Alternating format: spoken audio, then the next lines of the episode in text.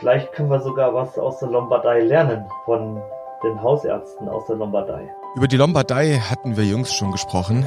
Doch aus diesem Schicksal lassen sich Lehren ziehen. Und welche das sein können, genau das ist unser Thema heute. Und damit herzlich willkommen zum Corona-Update an diesem Montag. Es ist der 20. April. Wir, das sind Martin Scherer, Präsident der Deutschen Gesellschaft für Allgemeinmedizin und Familienmedizin der DGAM und Direktor des Instituts und Poliklinik für Allgemeinmedizin am UKE in Hamburg. Und ich bin Dennis Mörsler, stellvertretender Chefredakteur und Nachrichtenchef der Ärztezeitung aus dem Hause Springer Medizin. Guten Morgen in Hamburg, Herr Scherer. Guten Morgen.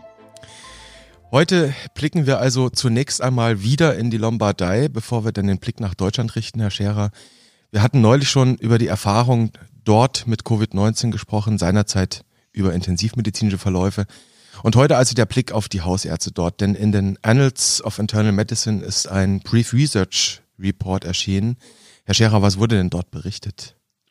Das war ein Convenience Sample, das heißt eine Gelegenheitsstichprobe, eine willkürliche Stichprobe von 450 Hausärzten. Es gibt da insgesamt 604 Hausärzte in der Lombardei und da sollte zum einen die Prävalenz von Covid-19 ähnlichen Symptomen, aber auch die Strategien zur Verhinderung der Ausbreitung von Infektionen untersucht werden. Es haben von diesen 450 Hausärzten 272 geantwortet und diese Umfrage zeigt doch die Herausforderungen, denen die Hausärztinnen und Hausärzte in einer solchen Regionen gegenüberstehen. Die Allgemeinmediziner, die häufig und in engen Kontakt zu Covid-19-Patienten standen, hatten schon auch ein erhöhtes Risiko, sich zu infizieren. Jeder fünfte Allgemeinmediziner in der Studie hatte typische Symptome, aber nur wenige konnten getestet werden und nur zwei wurden aufgrund positiver Ergebnisse isoliert. Die befragten Hausärzte waren stark exponiert und hatten natürlich auch ein großes Bedürfnis nach persönlicher Schutzausrüstung. Aber auch da war das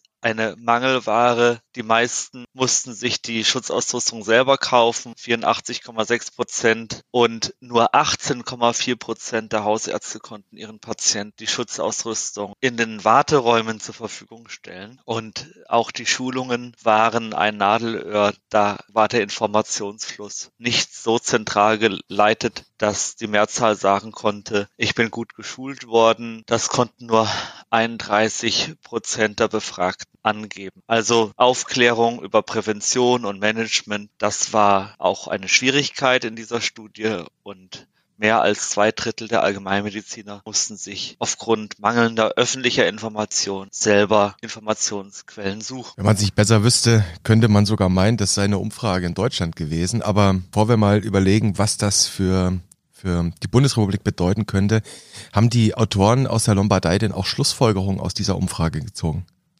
ja drei Dinge. Das eine, die Notwendigkeit, die Patientinnen und Patienten kontinuierlich weiter zu versorgen. Das heißt, die Nicht-Covid-19-Patienten, die einer Versorgung auch sehr dringend bedürfen, kontinuierlich weiter zu versorgen. Dann als zweites die Notwendigkeit, durch angemessene Präventionsmaßnahmen und Schutzmaterialien geschützt zu werden. Und drittens eine klare Guidance, eine klare Anleitung durch die öffentlichen Behörden. Das sind die Wünsche, die die Hausärzte dort formuliert haben oder letztlich die Interpretation in, auf Basis dieser Umfragedaten.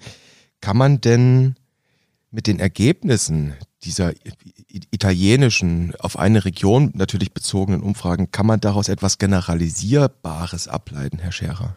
Die Generalisierbarkeit ist ohnehin erschwert. Es war ein Convenience Sample, das heißt eine willkürliche Stichprobe. Da kann es Selbstselektionen geben, Selektionseffekte, dass nur die mit bestimmten Einstellungen beispielsweise mitmachen. Aber die Studie sagt uns ja nichts, was wir nicht schon wüssten, nämlich dass die Hausarztpraxen zuallererst geschützt werden müssen, dass die Teams in den Hausarztpraxen geschützt werden müssen und dass Praxisschutz eigentlich Patientenschutz ist. Und das sind Schwierigkeiten und Probleme, die kennen wir hier auch. Darüber hatten wir auch schon mal gesprochen an anderer Stelle vor einiger Zeit, nämlich den Schutz der Hausarztpraxen zu gewährleisten. Gibt es denn, das wäre jetzt für den deutschen Blick natürlich erhellend, gibt es denn auch Befunde schon hierzulande, die vielleicht in ähnliche Richtung gehen, vielleicht sich sogar mit den Befunden dieser lombardischen um Umfrage decken könnten?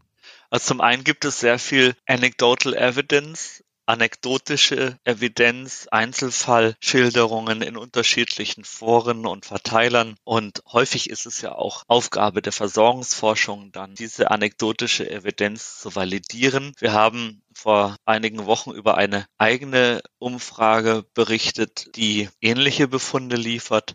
Viele andere Umfragen sind im Gange. Da kann man schon sagen, das sind Befunde, die wir hier auch haben. Das Problem der Schutzausrüstung, das Problem der weiteren Patientenbetreuung für Nicht-Covid-Patienten und dann die Vielstimmigkeit von Empfehlungen. Jetzt haben Sie gerade das Wort Versorgungsforschung angesprochen. Da will ich doch jetzt direkt mal äh, den Versorgungsforscher Scherer befragen. Könnte es sein, dass sich aus dieser Arbeit und auch aus dieser anekdotischen Evidenz, von der Sie auch hierzulande schon gesprochen haben, dass sich daraus neue Fragen ergeben für die Versorgungsforschung, also Fragen, die man aus Sicht eines Versorgungsforschers jetzt eigentlich stellen müsste.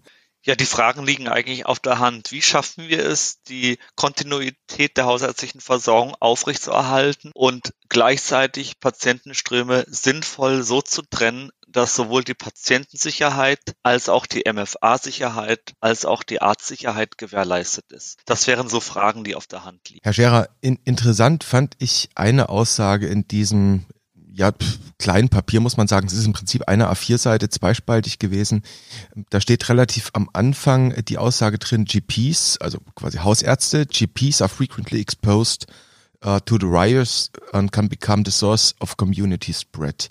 Herr Scherer, Sie haben am Wochenende auf Twitter sich deutlich zu einem Thema geäußert, nämlich dem rezenten Beschluss des gemeinsamen Bundesausschusses vom vergangenen Freitag, mit dem die Möglichkeit, eine, also Telefon, ausschließlich nach telefonischem Kontakt eine AU-Bescheinigung auszustellen, nicht über den gestrigen Sonntag verlängert wurde. Das war eine befristete Geschichte. Und jetzt mit Bezug auf diese Aussage, also Hausärzte sind sehr oft diesem Virus ausgesetzt und können am Ende selbst Überträger werden. Jetzt ist die Frage, Herr Scherer, werden deutsche Hausärzte jetzt zu SARS-Superspreadern? Also das muss man um jeden Preis verhindern.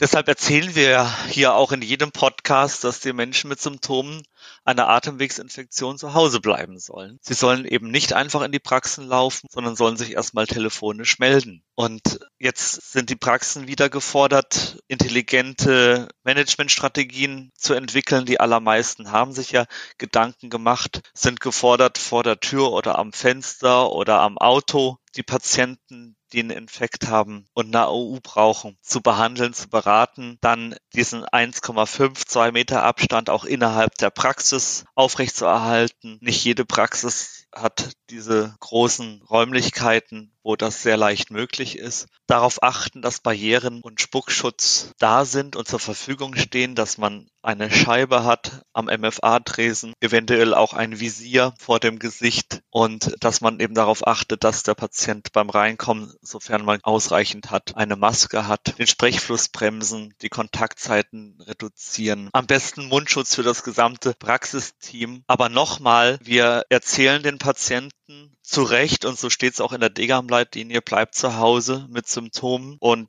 jetzt heißt es, lauft mit Symptomen in die Praxis, wenn ihr eine AU braucht. Da sind wir bei dem Thema Vielstimmigkeit der Empfehlung, was Sie eben angesprochen hatten. Ich will noch mal kurz auf diese Entscheidung des gemeinsamen Bundesausschusses von eben Freitag kommen. Da schreibt der GBA, dass Abstands- und Hygieneregeln in allen Lebensbereichen und vor allem auch in Arztpraxen durchgängig und strikt beachtet würden, schreibt der GBA. Und diese Sonderregelung, also die Telefon-AU, könne deshalb ohne Gefahr einer Erhöhung des Infektionsrisikos für Patienten oder Ärzte aufgehoben werden.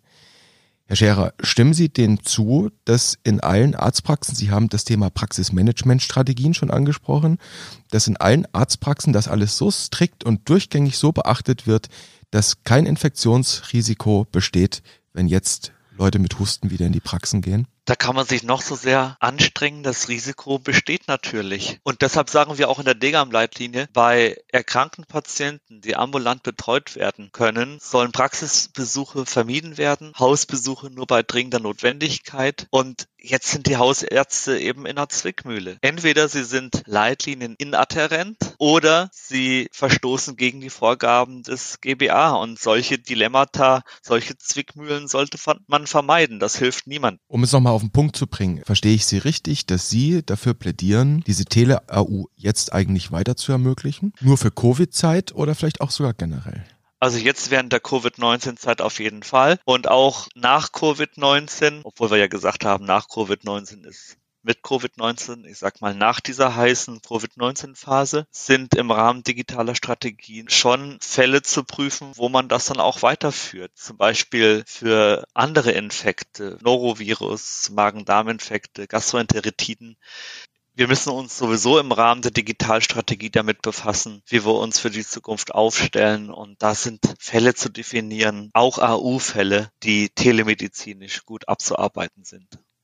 Vielleicht können wir einen Blick in die Glaskugel werfen. Wir haben das Thema Digitalisierung, das Sie gerade angesprochen haben, schon des Öfteren thematisiert und festgestellt, dass sich da doch einiges getan hat und natürlich die Hoffnung, die latent die Hoffnung bleibt, dass am Ende etwas nachhaltig davon bleiben wird nach Covid-19 beziehungsweise nach dieser heißen Phase, wie Sie gesagt haben.